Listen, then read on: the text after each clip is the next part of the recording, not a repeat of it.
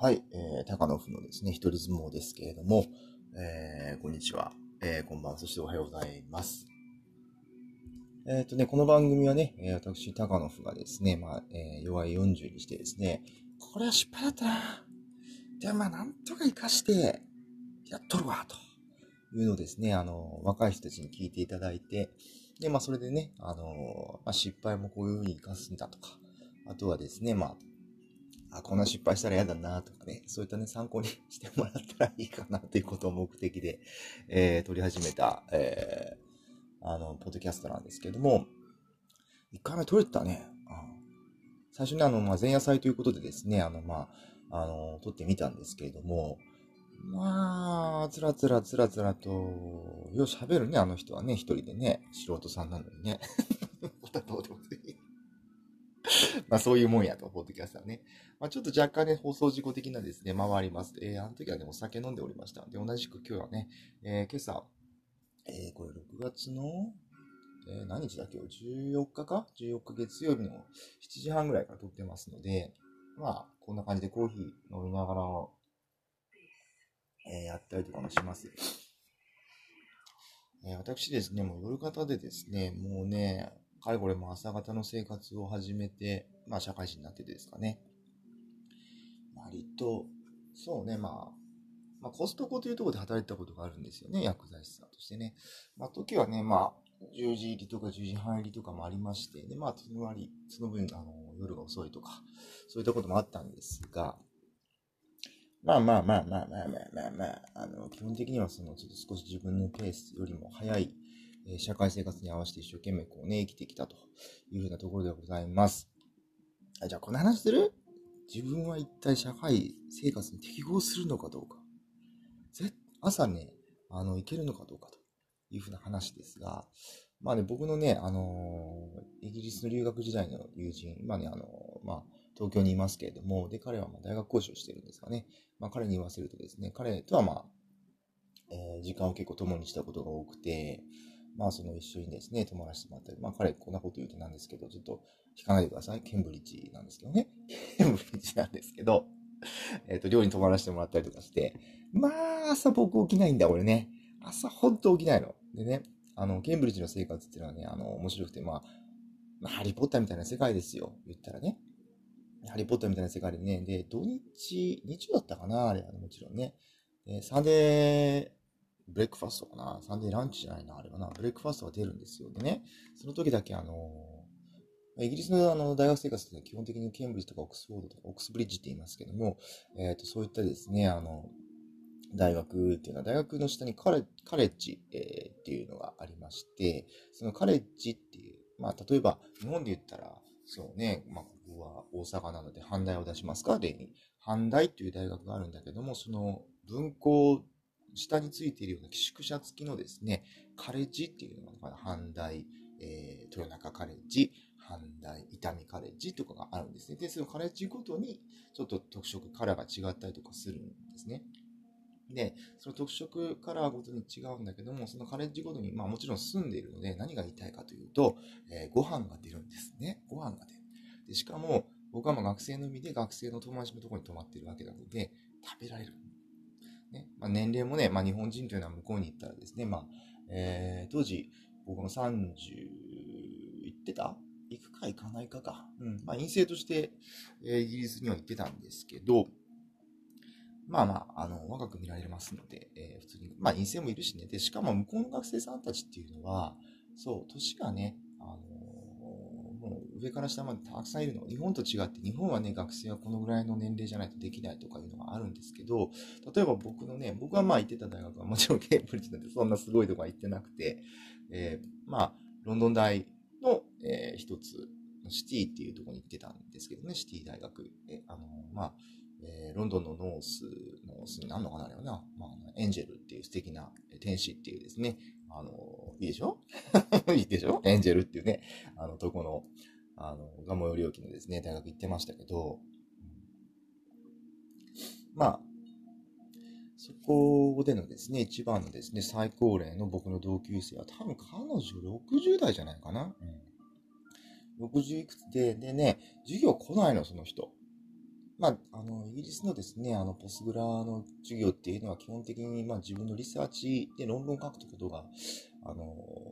ですね、あのなんですか、メインの目的になるので、図書館にこもったりとか、して自分で調べ物をする。で、まあ、週に2回だけそのクラス、授業、そのね、あの、コースの授業があったんで、それでも多い方っていうふうにあの言われてました。まあ、それは置いといて、サンデーランチがないんです。僕がなん、僕が超夜型だって話ね。今夜型の人聞いてください。必見です。まあ、あと今ね、コロナ禍で夜のお仕事から朝のお仕事になったりとかする方たちも多いと思うんですよ。うん。どうやって夜型を朝型に変えていったかって話しましょうか。基本は夜型なんですよ。うん、でね、あの、その、まあ、サンデーランチが出るって話しておりますけど、すいませんね。あの、サンデーランチが出て、そのサンデーランチっても朝から食べられるんですけど、でそれがまあ、あの、学生にはね、あの、すごくありがたいローストビーフだったわけです。ローストビーフなんていいもの食べられませんよ。あの、イギリスに行った時はもうお金がなくて、もう本当にね、あの、なんていうんですかね、ケバブ屋があるんです。ケバブ屋。で、そこでですね、クォーターパウンダーウィズチえチーズっていうね、あの、ハンバーガー。まあ、あの、クォーターパウンダー。この文言多分、えバーキンで、え見てみてください。どんなもんか。バーキンのクォーターパウンダーより大きいんじゃないかな。あの、クォーターパウンダー。でも、クォーターパウンダーだから、一緒のはずやな、サイズだな。でも、多分、イギリスだから少し大きい。まあ、それはいいんだ。いいんですけど、えっ、ー、と、それをね、まあ、買って、えー、で、それをですね、4等分して、で、1食その4分の1を食べるような生活をしてたんですよ。で、あとは冷蔵庫に入れて保管とかね。したんでしょ？うん、まあ学生そんなもんですよ。頑張ってました。バイトもしてたしね。まあそれは置いといて、また別の機会をお話しましょう。だからそのなんで、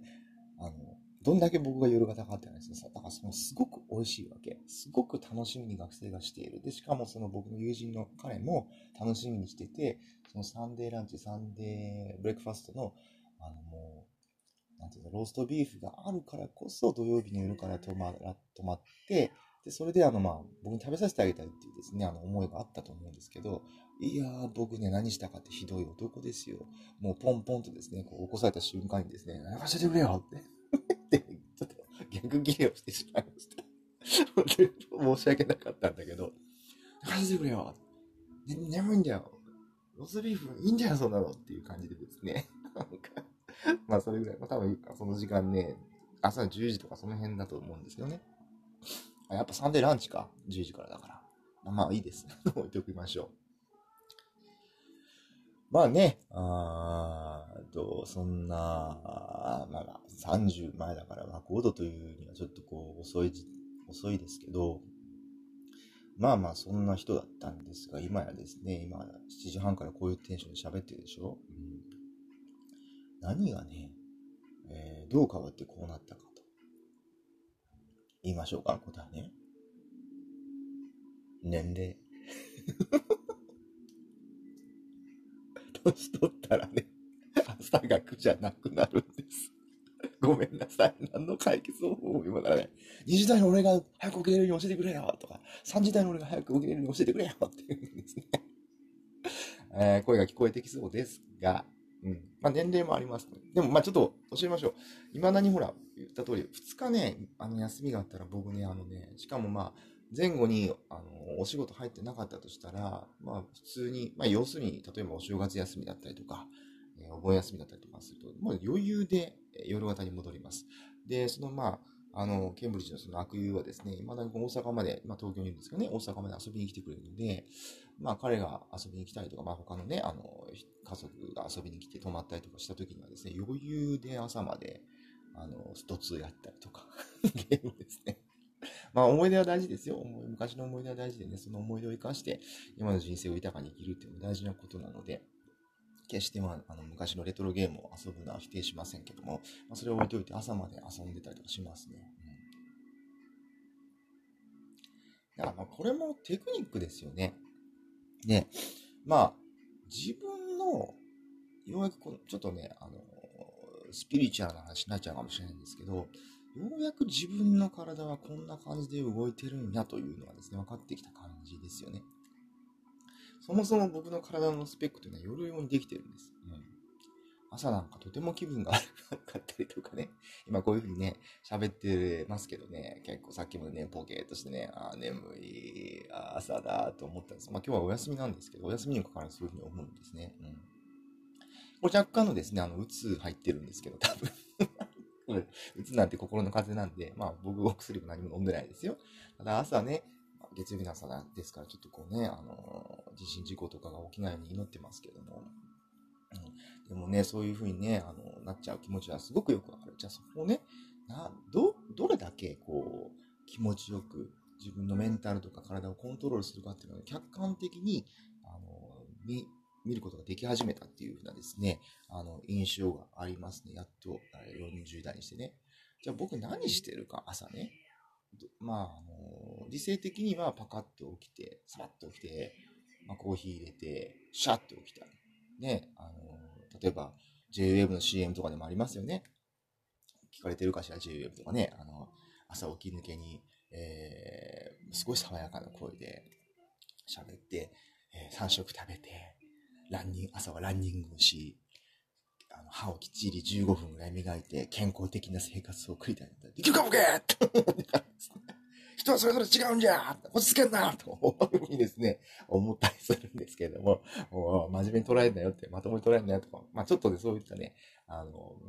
方が羨ましいというのは正直あります。えー、すごく社会の理想的な形にガチッとハマってる方たちね。えー、と、僕はそうじゃないんです。で、多くの方がそうじゃないと思うし、そういったね、あの、理想的なね、あの、アナウンスというかそういったですね、理想像をですね、あの、見せつけられてですね、あの、もうすごくね、自己嫌悪に陥ったりとか、あ自己憐憫ですかね。自分がちょっとかわいそうと思ったりとか、思うかもしれません。そんなこと思う必要ないんですよ。人はそれぞれ違うんですから。これイギリスに行って一番学んだこと。日本人ここがね、一番ね、あの、結構ごっちゃになったりとかすることあるんです。人は人、ね、それぞれ違うので、うん。そこでリスペクトし合わなきゃいけない。うん。ね。だから例えばさっき言った大学のね、あの、ことについても、年齢がですね、あの、いろんな年齢の人が同じクラスにいるっていうのがですね、不思議っていうふうに言ったんです、それはね、僕のですね、日本人的な発想があったからそういうふうに思ったんですよね。まあ、大学生っていうのは大体20代の方たちが、まあ、陰性だとしても30代前後までの人たちがいるべきだ。いるはずだっていうこの思い込みね。この思い込み、社会的なですね、枠組みの中にこう自分の年齢で、えー、立ち位置を、あの、が立ち位置が作られる、立ち位置のイメージが作られるっていうのはすごく日本独特ね、それはね、本当に。テレビとか見てください。もう、カッコで年齢出るでしょ？誰々さん、カッコいくつってね。うん、で、で、それぞれの人が大体この年齢だったら、こういうふうなことをしないはずなのだったりとか、この年齢だったらこういうふうに振る舞うべきよねっていうふうな、まあ確かに海外にないと言えば嘘になるんだけども、うん、そこをね、が結構ね、あのた、たくさんの人を苦しめている原因にはなっていると思うんです。だからといって、日本に住んでいる限り、その枠組みっていうのは結構外すのは一人では難しいし、うん。だけど、まあ少しずつね、昔よりはあの柔らかくなってきたので、今からの若い人たちはその年齢にとらわれない生き方っていうのをすごくね、あのしやすいかなとは思います。でも礼儀作法はきっちりね、うん、一応ね、僕も今一緒に働いてるおつもれさんたちには礼儀は払います。すごいなと思うところも多々あるっちゃあるんで、ちょっと 甘けて、その年齢とか女性であるとことをね、あの、前面に押し出して、甘い汁をしようと吸おうとしてこっちを使ってるっていう風なところは多々見受けられますけど、まあ体が元気なうちは、えー、助けてあげようかなと思っております。まあ自分を犠牲にしないというね、ここは大事で、自分を犠牲にしちゃうとダメだからね。で、えー、朝方の話ですか。ちょっと脱線しましたが。まあ、だからこのね、ポッドキャストの名前は一人相撲なんです。はい。高野府の一人相撲。一人で一生懸命あのチャレンジしたことを喋、えー、るっていうのもそうですけども、一人で喋って脱線して、一人で突っ込んでっていうね。これはね、ああ、一人でちょっとコーヒー飲んで落ち着きますね。そう。このコーヒー飲むっていうのも大事ね、朝ね。だからこう、朝ね、もうリチュアルを作っていけばいいです。こうやればまあ僕は目が覚めるというね、なんていうんですかね。あのー、パターンね。で、僕が最近見つけたパターンというのはですね、あのー、もうね、あのー、部屋にパソコンをセットしておく。で、え、っとね、朝起きるでしょう。パソコンの電源ぐらい入れられるでしょう。ね、パソコンの電源入れると、もうあのウィンドウが開いて、え、今僕はですね、えー、ネットフリックスではイテオンクラス、えー、フールでは東京グールリーですかね。リーでいいの？ところで。ちょっと間違ってるわと思ったら教えてね。を、あの、見るともなく、イテオンクラスはすごい見てるから、ご飯の時に一生懸命見てるんですけど、そまあ、それが自動的に流れるようにしております。で、ぼーっとしながら、コーヒー飲みながら、まあ、朝メールチェックをしつつ、えー、あの、ウェブサーチしながらですね、こう、ちゃんと、あれですよ、起きて、起き抜けにコーヒー作って、自分の部屋に行って、ベッドじゃなくてね、自分の部屋に行って、それをやると。でそうすると、まあ、大体ね、まあ、1時間ぐらい目が覚めるのにかかるかなとか思ってても、大体20分ぐらいで目が覚めるようになってきましたね。うん。さすがに朝からランニングとかはね、えー、もともと走るのがあまり好きじゃないので、できませんが、まあ、あの、そんな感じで自分なりのこの目を覚ます方法っていうのを見つけております。残念ながらね、あの、イチゴの方はですね、目が覚めないので、朝ごはんを食べるっていうのはですね、かなりしんどいんです。うん。まあ、一応はね、いろんな理由があるんですけどね、あの、まあ、この、なんていうんですかね、その、女性社会の中で生きておりますので、私男一人ですから、ね。で、名ばかりのマネージャーで、まあ、ポストイットに書かれてるんですね。あの、普通はこう、目上の人には何々お願いします。していただけますでしょうかって書くところですね。何々してくださいという命令形でですね、いっぱいポストイットが貼られるんです。何々してください。お願いしてください。あれしなさい、これしなさいってね。お母さんから怒られてる子供と一緒にですね、えー、始終にしてね。まあ、それでいかようがなりま、いかようになりましてですね。まあ、職場行くのがですね、嫌なんですけども、こういったところで折り合いをつけるのも大事なんですね。あ、そうだ、そういえば前前回、そうですね、人間関係の話をしましたよね。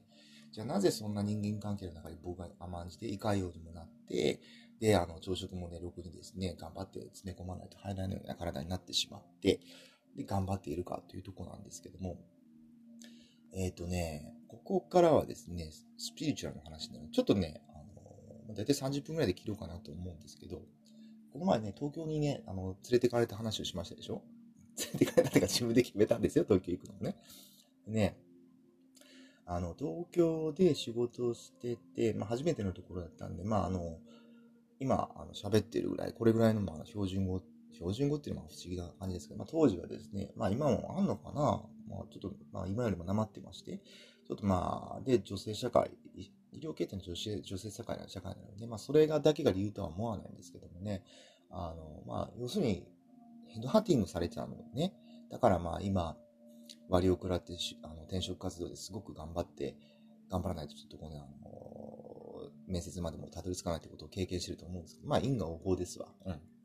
でね、その因果応報って話で人間関係に落とし込むんですけど、そのね、最初に入った会社でね、それはそれはですね、高圧的なですね、女性が、ま、女性さんがマネージャーさんで、今思うとね、やっぱり、あの、彼女自身にもですね、余裕がなかったんだと思うんですよ。うん。でね、まあ女性がいて、で、あの、同年代のですね、まあ女性がいまして、で、あの、彼女はまあ、帰国子女だったのかな。だから全然僕よりも英語上手だし、だけどなぜかね、すごく、あのー、なんていうのかな、こっちに突っかかってきたりとかして、で、その、まあ、あの、うまいの、その彼女はね、あの、その女性部長さんと、こう、ごます、ごますって言って言い方が悪いな。峠があるけれども。で、まあね、あのー、研修とかはですね、全然受けられなくて教えてくれないというですね、えー、どうやったらいいかわからない仕事がっていうね。で、まあ、あの、まあ、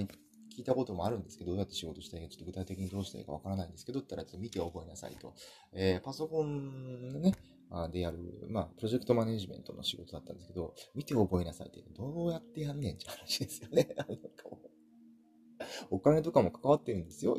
うん千万とかね。それに対して承認を押したりとかするんですけども、ブラインドで押すしかないんですよ。何が何だかわからないから。で、今思い出すと、多分その場所、その今僕が行ったポジションにいた人がいないのか、もしくは引き継ぎが全くできてなかったか、個々人でね、コミュニケーション不足で、バックアップの人材がいないまんま、仕事が進んじゃってたんでしょうね。で、もちろんマネージャーも知らないし、そのマネージャーさん多分真面目だったから、そのマネージャーとしてね、その知っとくべきだったのに、私は知らないっていうことに負い目を感じてらっしゃったのかもしれないですけどもね。結局ね、あの、そういう状況に落とし込まれて、まあね、も面白いもんで、そういう状況に落ち込んでどうしようかな、悩んでね、まあ、あのまあ、ジャーニーゴスって言ったらなんですけど、シンガポールに、こう、東京ではなくてシンガポールにちょっと赴任になったりとかしたんですけど、まあ、それも面白いタイミングですよね。で、シンガポールでは結構うまいことやってたんですよ。まあ、シンガポールで目的があったんでね、こういったあの、お仕事しましょう、こういった研修を受けましょうっていうね。だからまあ、あの、すごく日々楽しく過ごしてたんですけど、まあ、東京に帰ってくるなりですね、実家薬局なんですけども、おかんが体調崩しまして、あよくできてます。で、僕はね、薬局の一人息子で薬剤師でしょう。で、あの、東京の職場はそういう人間関係じゃないですか。でね、あの、正直話すと、まあ、これはいいタイミングだと、ここから自分が逃れるためのいいタイミングだっていうふうに思っちゃったんですね。で、まあ、実際薬剤師の力は全然なかったですし、まあ、帰ってきて普通にもうあのデスクワークしてたわけだから、まあ、薬剤師の力を伸ばすと、で、実家を助け、いつか助けられるようなですね、バックアップとして自分を育てるためのいい機会だというのもですね、考えてしまいまして、えー、そこ退職することになるんですね。ただね、面白いですよ。退職するでしょで、退職してね、あのー、次に行ったのが東京の三鷹のですね、えー、薬局だったんですけど、そこではそんなになかったんだけど、まあ、本当だ、10年弱スパンで言うと、今から話す、話に辻褄が合わなくなるな。どういうことだろう。あれ？ね、言いたかったのは、そういったね、一旦身を引いた人間関係でも似たような人間関係が追ってくるから、そこは自分が対処しなければいけないっていうふうにですね、あのー、上のですね、ハイヤーセルフですか スピリチュアル的に言うと。から言われてるんだと。だからそこはコープね。あそこはもう自分で対処するために修行しなければいけない場所なんだっていう。絶対ずっと追ってくるよ、そういう人間関係はっていうふうに言いたかったんですけど、よく考えたら東京三鷹に行った時っていうのは、それはなかったですね。非常に気持ちよく5年ぐらい働いて、その後コストコに行って、で、あだいたい、あれですね、あの、僕がこう転職しようと、ここはちょっとあまし自分に合わないなって思うところでそういう人間関係にぶち当たりますね。それ考えると今のところ1年以上もできてるってなかなかのもんですね。あれ？自分で自分を褒めてあげたい。あれ別の結論になってきましたよ。ということはですよ。で、しかもそうね、あの、そういうお姉様方からいじられる、えー、村八分にされる、えー、相手にされない、しかも高圧的な態度を取られて上から目線で言われるっていうのは、これは私は転職しなさいっていうサインだというふうに捉えるべきだったのかしら。君たちに助言を与えようと思った自分自分で自分に助言を今与えております ちょっとね、あの、悩んだ方は、ポッドキャストやられるといいかもしれないですね。あの、まあ、こういうふうに自分で、友達と喋るっていうのはですね、一番なんですけど、なかなかこういった話っていうのはできる、えー、機会が減ったじゃないですか。本当に、もう、コロナのバカ野郎ですけども。だから自分で自分に問いかける感じでね、あの、喋るのいいかもしれません。ちょっと今結論出ましたね。まあ、実際今転職活動してるから筋としては合ってるんでしょうけど、まあそういった人間関係に、こう、なんていうんですか、なんせ対応できる力を手に入れるっていうのは僕の使命だったというふうに今の今まで思ってましたが、ここまで対応したからいいだろうと、どっちかというと転職するための機会だというふうに捉えるべきだというふうにですね、今ちょっと気持ちが変わってきました。ここに来てちょっとコーヒーでもちろん落ち着きましょう。話の筋がデロンデロン。瞑想ですね。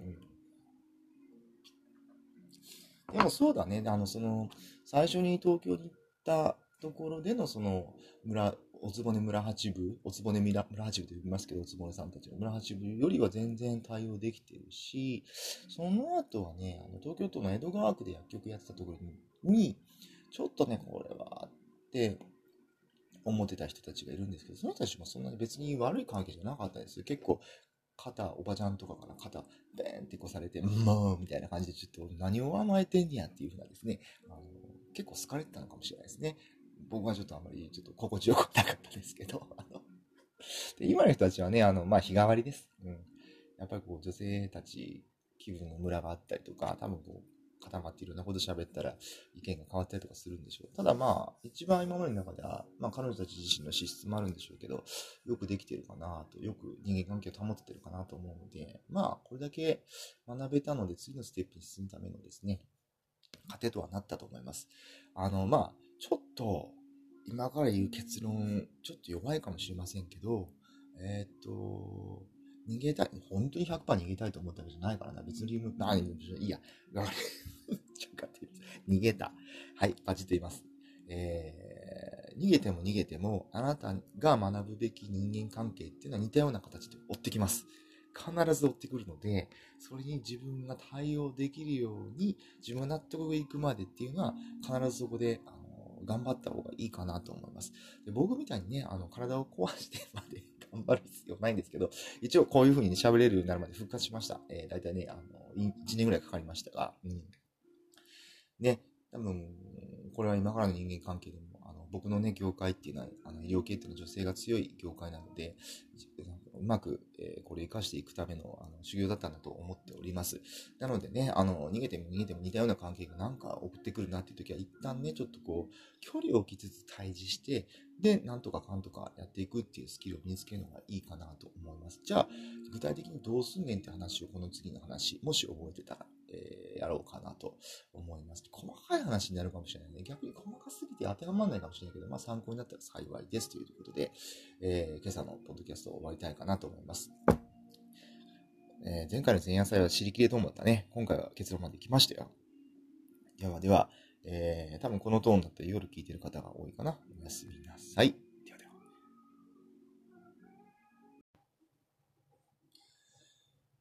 はい、おはようございます。えー、高野夫のですね、一人相撲でございます。はい、うん。この番組はね、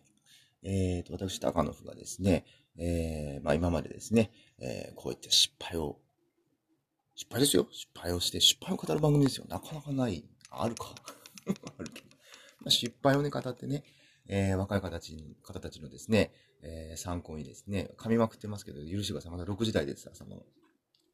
なんとかこう自分を起こそうと思ってですね、こう撮ってるところがあるんですけれども 若い人たちの人たちのとりあえず話戻しました。若い人たちのです、ね、参考になってね、こんな失敗はですね、えー、しないどこうと、この人のようなね、同じような私を踏まないどこうというですね、参考になったらということとともに、えー、自分でですね、あの、会議で喋ることによってですね、えー、自分ですね、考えまとめちゃうというですね、僕の考え方もまとまっちゃうというですね、一石二鳥、えー、のですね、えー、ことを話し、つらつらと話していきたいなと思っております。で、今日のテーマはですね、あの、二つね、どっちにしようかなと思ったんです。まあ、いずれね、長いことポッドキャストを続けていくと、多分どっちも出てくるかとは思うんですけど、えー、っと、なんだっけ、雄弁は銀、沈黙は金というのを喋るか、もしくは、えー、ウンティとゲイリーについて喋ろうかなと思ってたんですけども どっちにしようかなと悩んでおります。大体ね、こう喋り出しでね、わかるんですよ。自分の今日の調子っていうのはね。でね、今日はね、あの、しこたまね、あのー、体調悪いっす。もうね、生活の一部としてのですね、仕事のですね、話をですね、あの、まずしようかな、前提として。ね、仕事選びっていうのはですね、なかなか大変でですね、昨日なんかはですね、9時間ぶっ続けですよ。休憩も何もなしで、えー、9時間ぶっ続けて。これがね、皆々がね、あの9時間ぶっ続けて働いたらまだ納得いくんですけど、まあ僕だけなんですよね。うん、これはおいおい喋りたいと思うんですけども、まあまあ、あのー、あ、じゃあちょっと難しい話する。男尊女卑とかの話しましょうか。でね、僕のね、ですね、今の状況っていうのはですね、女尊男卑なんですよ。この業界、薬局業界ね。でね、あの、まあ、薬系のですね、医薬系のですね、医師薬違うな。医は違うね。医は男尊女卑だね、あれ確実に。で、死はちょっとすいません。ちょっと知り合いの人がいないので、よくわからないんですけど、まあ、薬、薬ね。薬はね、若干ね、あの、女尊男卑ですね。まあ、ちょっと聞き慣れない言葉かと思うので、あの、言っときますけど、男尊女卑はもちろんね、あの、知られてますね。男の人が、あの、優位に立つ社会ですね。日本の、えー、一般的な社会になりますけども、女尊男卑っていうのはその逆だと思ってください。今、コーヒー取ろうと思ったら手ぶちましたね。そう。でね、あのー、これがですね、いいとか悪いとかね、そういったことはですね、あの、言わないんですけども、まあね、あの、社会的にほら、あの、認識されているのは男尊女卑じゃないですか。だからね、あの、なんていうんですかね、薬学部であったり、その、その延長線であるですね、あの、女性が強いようなですね、製薬企業だったり、まあ私働いたことあるんですけども、っていうのは、得てしてですね、男尊女卑に対して、まあ今、あの、声高に言われているダイバーシティとか、えー、ですね、まあ雇用機関均等法ずいぶん昔の話だね。なんか、あるんですけど、まあ男性も女性もね、性差関係なくですね、同じ仕事をするになれば同じ、え待遇を受けるとか、そういったことがですね、声高に社会的に言われてるじゃないですか。だから逆に言うと、あの、薬学の世界ではですね、女性の方が強くなっちゃう。社会のその追い風に乗って、あの、僕らよりですね、立場がですね、強くなることが往々にしてあるんですよ。だから逆に言ったら、女性にとってはとても心地いい環境かもしれないですよね。あの、薬学系の人たちって。まあなんか、あのー、ともにです、男性にとってはですね、あの、何がいいかというと、まあ私結構ニュートラルな発想になってると思うんですよ、今ね。えー、まあ、女性たちに虐げられて、多分、あの、女性たちが主役だから、昨日なんかも男性一人である僕はですね、ご飯を食べられないという状況に陥っちゃうんですけど、まあ、あと立場上のね、あの、一応管理者というね、分かり管理者ですから、管理者は頑張って、体を子にして頑張んなさいと、えー、下の子たちのために、まあ、全然立場的には、えー、皆さんの方が上なんですけど、こういう理不尽がですね、まかり通るんですが、多分これって、えー、男尊女卑のですね、あの、社会で生きてらっしゃる女性が感じている感覚だと思うんですよ。うん。だからこれを身に染みてですね、あの、分かってる男性っていうのは、俺ぐらいしかいないんじゃないのか？俺みたいな立場のやつしかいないんじゃないか？俺しかいないって言ったら言い過ぎですけど、俺ぐらいの立場の人しかいないんじゃないのか？っていうふうにですね、思うわけです。だから、あのまあ、変えていこうというですね、ムーブメントも大事なんですけれども、やっぱり往々にしてありますよ、それはね。うん。で、まあそういうのがですね、少ないなと思ったのは海外と行った時なんですけど、まあ留学の話しましたけど、イギリスとかね。まあまあまあ、あとシンガポールで仕事したこともあるんですけど、まあまあシンガポールなんか本当に、え、女性が多かったんですけど、すごく、なんていうんだろう、大事に、大事にとか、まあ同等に扱ってくれましたよね。うん。だからね、日本っていうのはその男尊女卑があるから、あと、ちょっと陰湿なところもあるんだよね、村社会っていう。どんなにね、大きな、東京行っても思ったんだけど、やっぱり村社会っていうのはありますね。うん。ししと、わかるぞ高野わかるぞって言ってる声がですね、聞こえますけれども、はい。私ですね、それでもう打ちひしがれたタイプですけども、はい、明るく人生送っておりますよ、四十になっても。明るそうにね。なんかもう、あるんです。だからね、あの、何が言いたいかっていうと、文化ね。うん。文化。もうイギリスとかシンガポールにはそういったね、あの、女尊男子とか、あの、男尊女卑とか、そういったで文化が、あの、ないとは言わないけど、ありますよ、イギリスにも、あの、男性はこういう風にしなきゃいけないとか、男性は青色をつけるとかね。あったんです、ちょっと前はね。今はなんか、テレビ見てると、ピンクとか普通にね、着てますけどね。で、その、もうちょっとその、男尊女卑とか、男はこうあるべきだ、マッチョであったりとかね、あの、そういった、あの、認識が強いのが日本だと思うんで、それが社会の文化的にも根付いているのが日本なので、うん。だからね、その、逆の女尊男卑とかが起こった時にもですね、やっぱりそれは色濃く現れて、あの、まあ、えー、なんていうんですかね、なんて言うんだろうな、不平等が起き得るんですね。すいません、朝なので。でね、じゃあ、まあだからその折り合いをつけるっていうふうな、まあ昔はね、あの、若干戦ってたところがあるんですけども、えー、まあ文化でね、自分一人でですね、ムーブメントを起こしたとしてもですね、まあ、はいはい、それは確かに、えー、社会的にはですね、あの、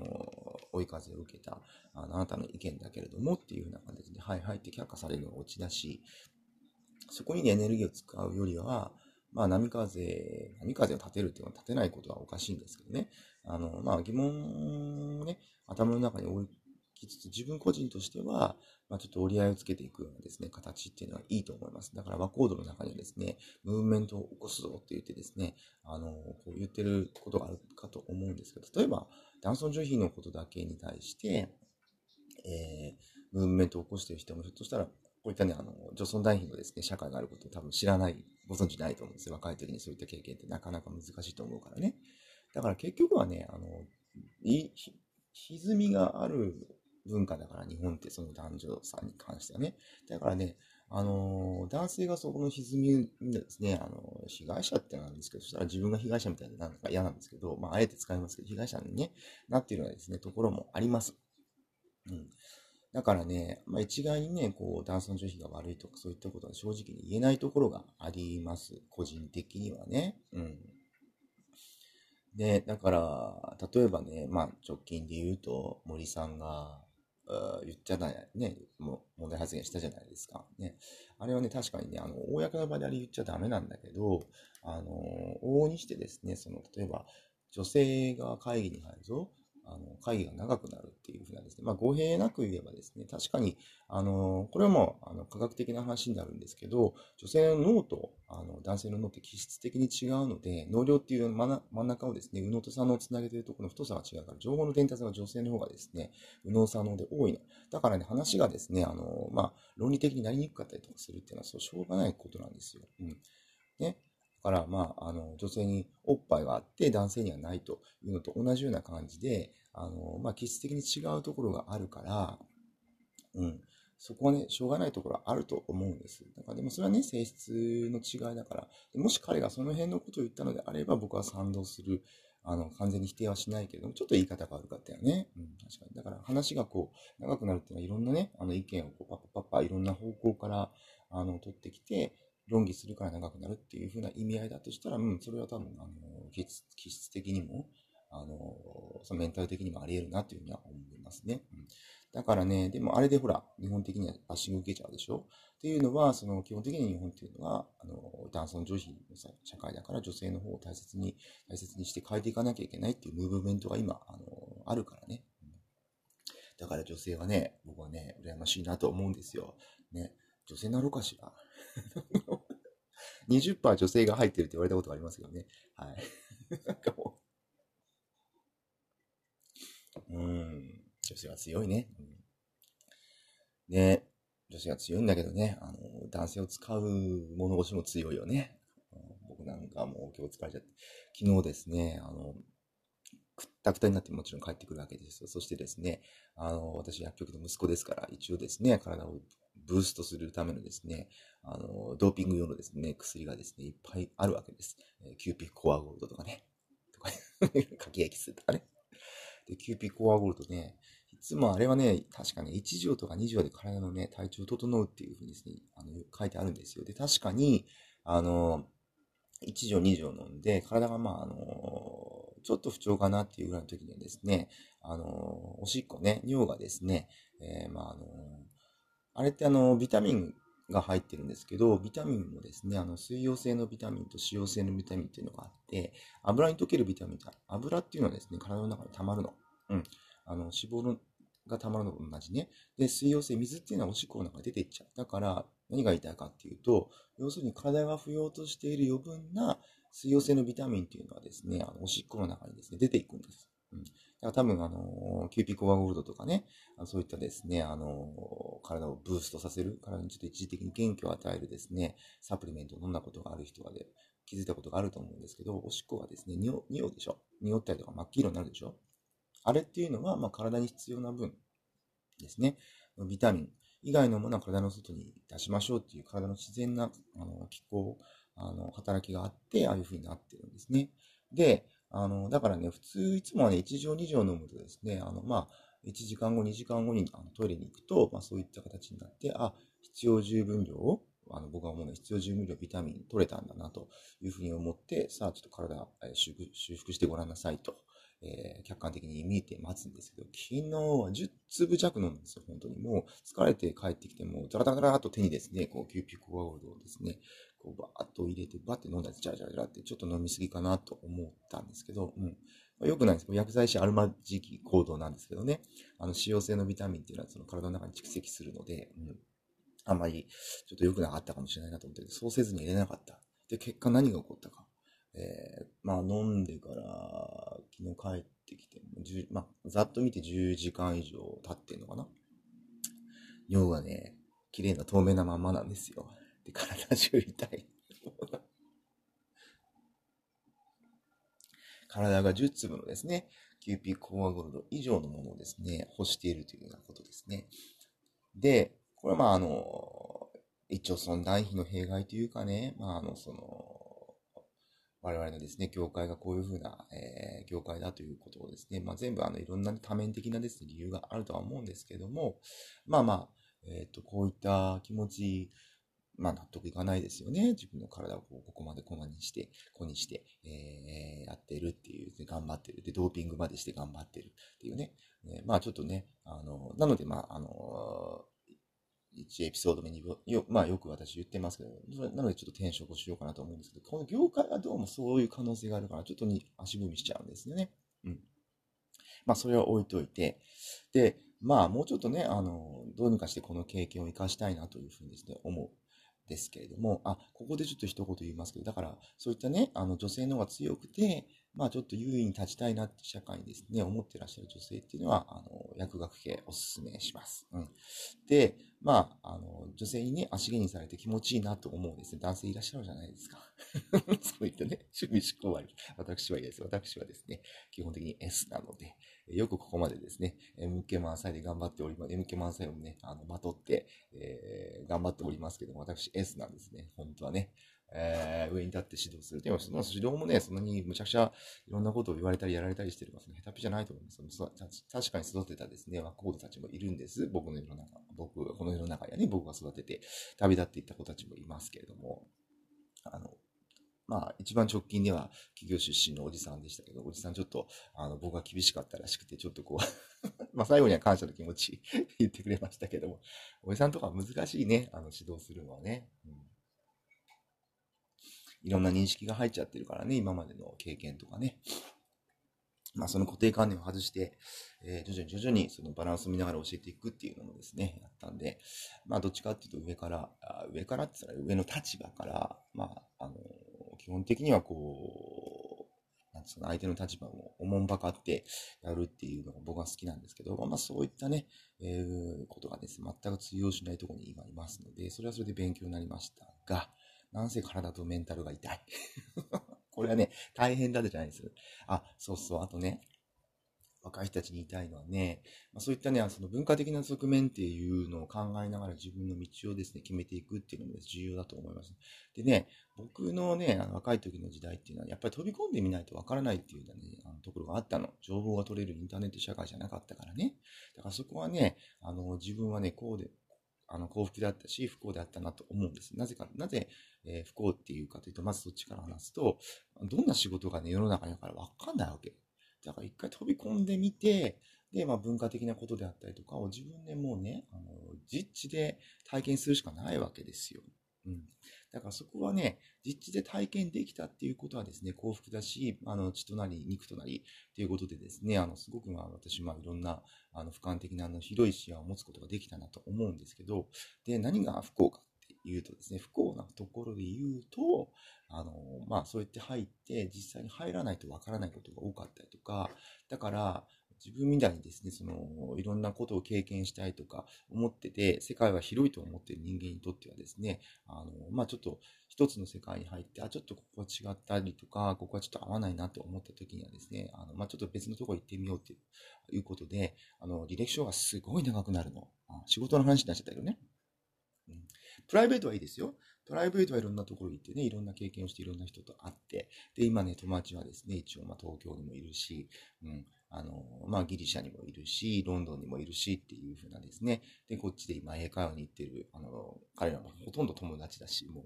英会話のレッスンじゃないですよね。一応単語とか表現を教えてくれるけど、まあ、コーヒー飲みながらとかね、夜だったらちょっとお酒片手にとかいう感じですごくリラックスした感じで喋れますけども、そういったね、プライベートではたくさんね、あの視点を広げてくれる友達ができたのは、まあ、良かったんですけど、いかんせんね、オフィシャルなんですね、行為になるとですね、履歴書が長くなる。決してね、隙間が空いてね、あの、ここは、あの、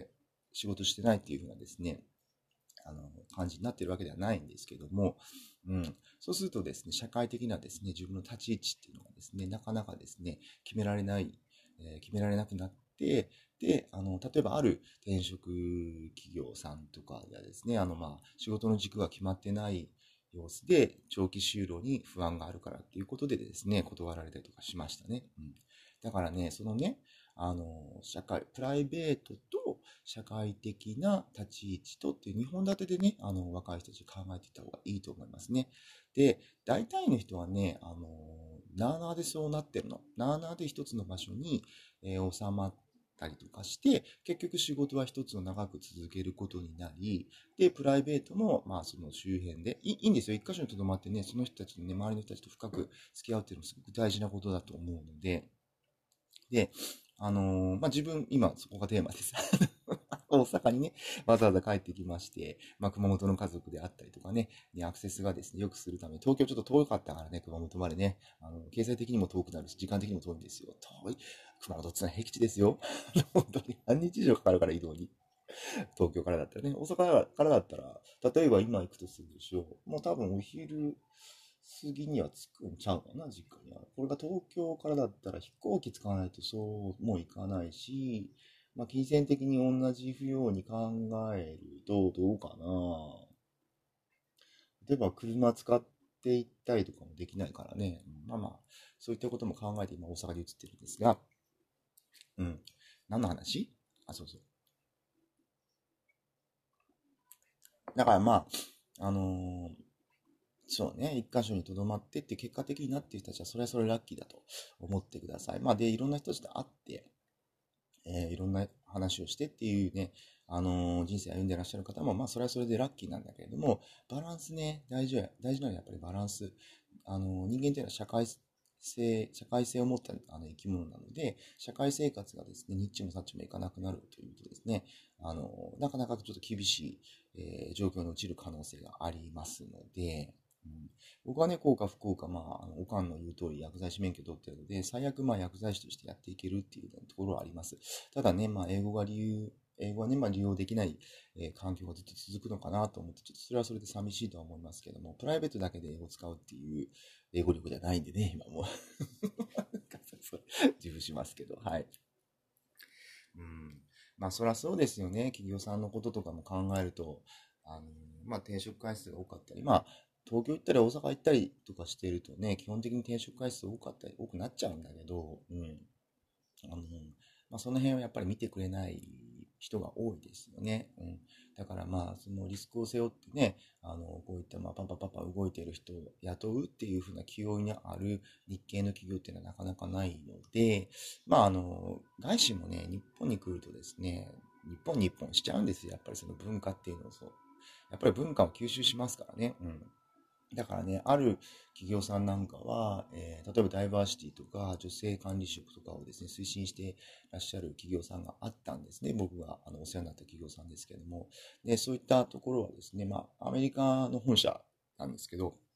アメリカの本社のですね、あの、その女性管理職を増やしたりとかいうですね、流れをですね、受けまして、日本はね、やりすぎちゃうんだよね。逆にね、女尊男卑になっちゃうっていうね、さっき言ったね、女尊男卑になっちゃうっていうような形になるわけです。うん。だから今いる企業もね、だから売り方、売り出し方を考えればですね、すごくね、見てくれはいいと思うの。女性管理職大活躍中とかね、女性管理職しかいないんじゃねえかっていうのはですね、会社ですから。だからね、そこをね、押し出したらね、日本社会のですね、文化に対してですね、アンチテーゼをですね、あの、放っておりまして、うちの会社はですね、すごく、あの、フェアですよっていうふうに言えると思います。まあ、男性にとってはすごく言いづらいところになるとは思うんですけど。うん。まあ、一応言ったんだよね。極端はいかんですっていう話です。うん。だからね、まあ、そのバランスを保ちながら、えー、ね、うん、何もかもプライベートも、えー、いろんなこともですね、保っていくっていうのが大事なので、若い時にはね、あの、まあ、全エピソードで喋りましたけど、まあ、極端に走ってはいいと思いますけれども、極力ね、そこからね、あの、ちょこっとずつちょこっとずつバランスを取りながら、で、バランスを取りながらって言ってるでしょう。で、自分で気づいたんだけど、若い時に一回ね、極端なところに行ってると、自分がバランス取って、まあ、ぼちぼちとやってるっていうこともですね、世の中の人はね、極端に見えたりとかするんですよね。だから例えば、あの、いきなり東京でね、あの、仕事してて、あの、私ですね、あの、墨田区民だったんです、最初はね、最後はね、両国に住んでまして、お相撲さん好きなので、で、両国にある未国湯とですね、お相撲さんも来るようですね、あの、お風呂屋さんで薬湯があるんです。ぬるいね、スカイツリーが見えたりとかするんですけどね、そこでこう、ぬるいお湯に使いながら瞑想してて、2時間、こう、ずっと入ってて瞑想してて、はっと気づいたんです。あの、JR 東海のですね、CM のような感じですね。あ、大阪行こうってね。それをですね、次の日のね、仕事の時にですね、あの、上司にですね、伝えたところですね、みたいな感じになりまして、もう自分の中ではね、あの、大したことじゃないわけです。あ、イギリス行こうってな感じでイギリス行ったりとかした人間にとってはですね、あ、大阪行こうぐらいな感じはですね、まあ、東京で言ったら何ですか？えー、両国から考えたら、あ、吉祥寺行こうみたいな感じだとは思うんですけど、そういった感覚で世の中の人じゃないからね。うん。まあそんな感じで、ちょっとね、あの、自分のその、なんですか、まあこんぐらい普通じゃないっていうですね、発想、行動がですね、あの、ちょっと極端だと取られて びっくりされることがあると思うので、そこら辺はね、あの、相手さんのね、考え方とかね、あの価値観っていうのは学んでから行動した方がいいかなとか思いながら、この1年間じったばった、じったばったしてましたけど、うん、やっぱり一箇所でずっとね、生活してらっしゃる方たちっていうのはなかなかね、あびっくりされるみたいですね。あのでもまあ結果がね、出てりゃいいと思うんだけど、うん。えー、そういうふうなですね、ことを思っております。何の話だっけ？いつもこういうふうにスラスラ喋ってるとね、このポッドキャストのタイトルなんてつけようか迷っちゃうんだよね。まあまあ、えー、ちょっと考えてみましょうか。ウンティとゲイリーの話、よかったけどね。したかったけどね。ウンティ、ゲイリー、いい表現ですよ。まあ、これがね、えー、何なのかって思い浮かばない人たちを思い馳せながら次のポッドキャスト楽しみにしてください。いつ喋るのかしら、このウンティとゲイリーについては何回言うてんねんって話ですけどね。えーと、では、えー、夜聞いてる方はおやすみなさい。えー、今からね、あの、お仕事に帰る方はいってらっしゃいませ。はい、では、では。